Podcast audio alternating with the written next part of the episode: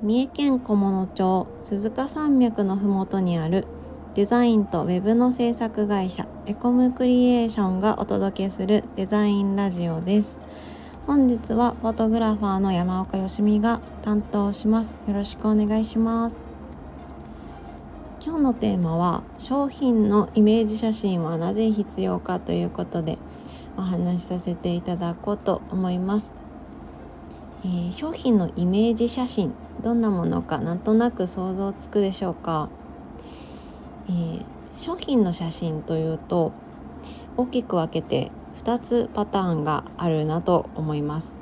一つは一般的に商品写真と呼ばれるこう白い背景で撮ったような商品の詳細がわかるようなものを商品写真。それからもう一つはイメージ写真と一般的に呼ばれるもので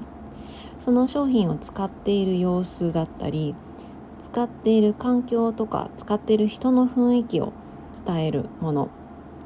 をイメージ写真っていうふうに、えー、呼び分けているかなと思います。でこの、えー、商品写真とイメージ写真の使い分けなんですけども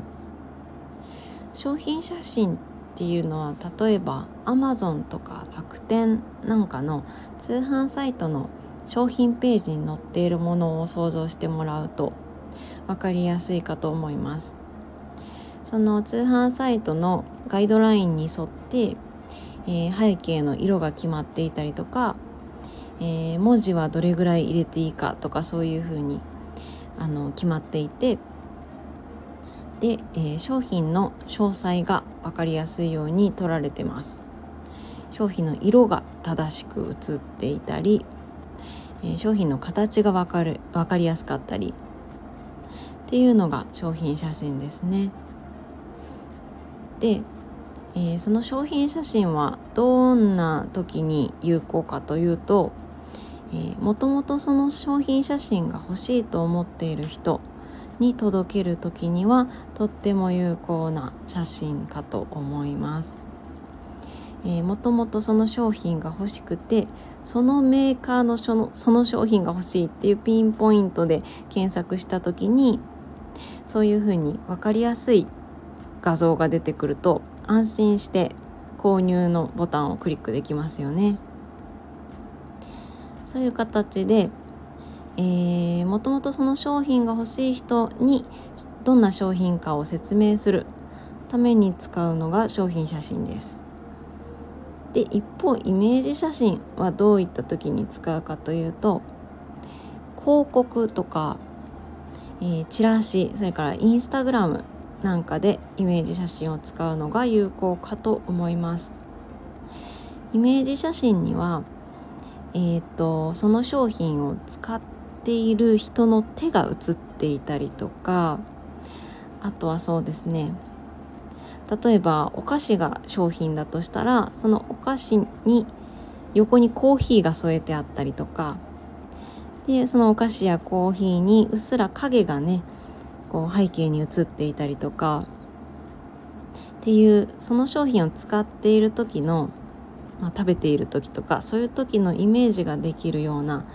写真がイメージ写真なんですけれども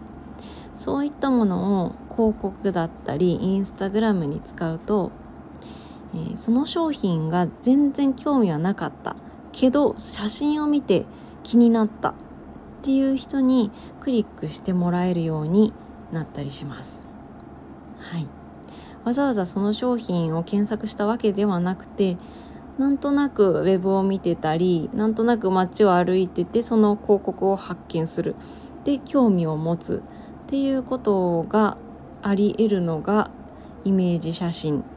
の使い方としていいことかなと思います。なのでイメージ写真を出していくとこう見込み客を取りこぼすことが減りますよね。見込み客を、えー、増やすことができるというか。はい。でそのイメージ写真を撮る時に例えばその商品を使ってる人の世代とか性別とかどんな場面で使うかとかそういったことを想定してイメージ写真を撮って作り上げていくので、えー、その商品を使ってほしい人に届けやすくなります。はいなので、えー、ターゲットを絞りやすくなるっていうところもイメージイメージ写真の使い方として一ついいポイントかなと思います。はいそんな形で今日はイメージ写真がどうして必要なのかというのを商品写真とイメージ写真の違いなんかを交えて説明させていただきました。えー、いいねと思った人はいいねボタンとか、えー、コメントももらえると嬉しいです。はい。フォローやレターもお待ちしております。今日は聞いていただいてありがとうございました。お疲れ様です。